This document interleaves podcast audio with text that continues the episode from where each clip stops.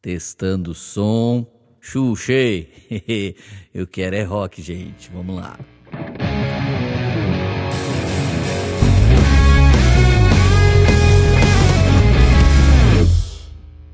Fala meus amigos, tudo bem? Que saudade de vocês, como é que vocês estão? Vocês estão felizes? Eu voltei e o B-Rock também voltou e nós queremos compartilhar com vocês faíscas que possam incendiar o propósito, a vocação e o chamado de cada um de vocês. Então, uma alegria estar aqui de volta com vocês. Eu estava realmente com muita saudade. Não sei se você já carrega o propósito da sua vida, se você já entendeu o que Deus tem para você, mas eu me lembro como se fosse hoje, no ano de 2001. Eu estava lá lendo a Bíblia Bíblia.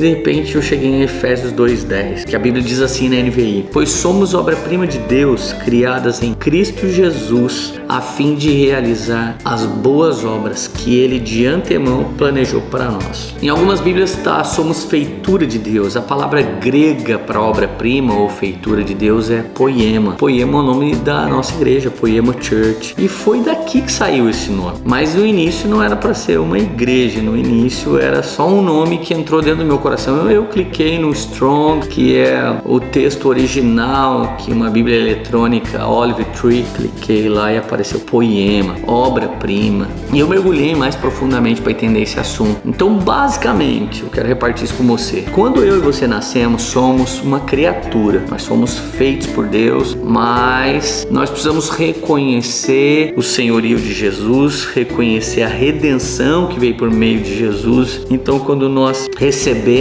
Jesus no nosso coração, nos tornamos filhos de Deus. Então, de criatura, nós sofremos uma transformação, de criatura para filhos. E se continuamos mergulhando no propósito, daqui a pouco, de alguma maneira, estamos servindo a Deus, nos tornamos também servos de Deus. E se continuamos a mergulhar e daqui a pouco estamos tão íntimos a ponto de sabermos o que o nosso amigo deseja, então nos tornamos íntimos de Deus e nos tornamos amigos de Deus. Então, de criatura, nós podemos continuar crescendo no Senhor para filhos de Deus, servos de Deus e amigos de Deus. Quando nos tornamos essas três coisas e amadurecemos, então toda criação pode ver a manifestação de uma obra-prima de Deus, de um ruiós, de um filho maduro de Deus. Esse é o grande propósito que Deus está desenvolvendo em cada um de nós. Obviamente, como igreja corporativa, corpo de Cristo, estamos nos tornando corpo de Cristo, estamos nos tornando morada do Espírito Santo, estamos nos tornando uma família para Deus. Então, o propósito da igreja é que nós nos tornemos isso, mas o propósito individual é que a gente não morra como criatura e que a gente não se torne somente filho, ou apenas servo, ou somente amigo, mas servo, filho e amigo de Deus. E quando nos tornamos essas três coisas e daqui a pouco, por meio de cada um de nós, Jesus possa ser glorificado através de boas obras, então nós realmente nos tornamos uma obra-prima. Isso ficou impregnado dentro de mim e por anos isso me perseguiu, até que em 2007 nasceu a nossa igreja na sala da minha casa e hoje somos um poema às nações. Deus tem feito muita coisa maravilhosa através desse ministério e nós agradecemos a Deus por isso. Mas de verdade, todos fomos predestinados a isso. A Bíblia diz em Efésios 1:5, em amor nos predestinou para sermos adotados como filhos por meio de Jesus Cristo, conforme o bom propósito da sua vontade. Então todo mundo foi chamado a filho. Agora, a Bíblia não diz aqui que nós fomos destinados a filhos. A Bíblia diz que fomos predestinados. Então, em João 1:12, no Evangelho de João, se você for ler, está escrito assim: "Contudo, aos que o receberam, aos que creram em seu nome, deu-lhes o poder de se tornarem filhos de Deus." Então, quando você recebe Cristo, pum, explode no mundo espiritual a autoridade de se tornar filho. Obviamente, essa obra é do Espírito, querer o efetuar vem do Espírito, claro que sim. Contudo, entretanto, porém, a Bíblia diz aos que o receberam. A palavra receberam é do grego lambano, que significa aos que tomaram isso para si, pegaram, se aproveitaram dessa oportunidade, tomaram isso, deu-lhes o poder. Que poder é esse? Exousia.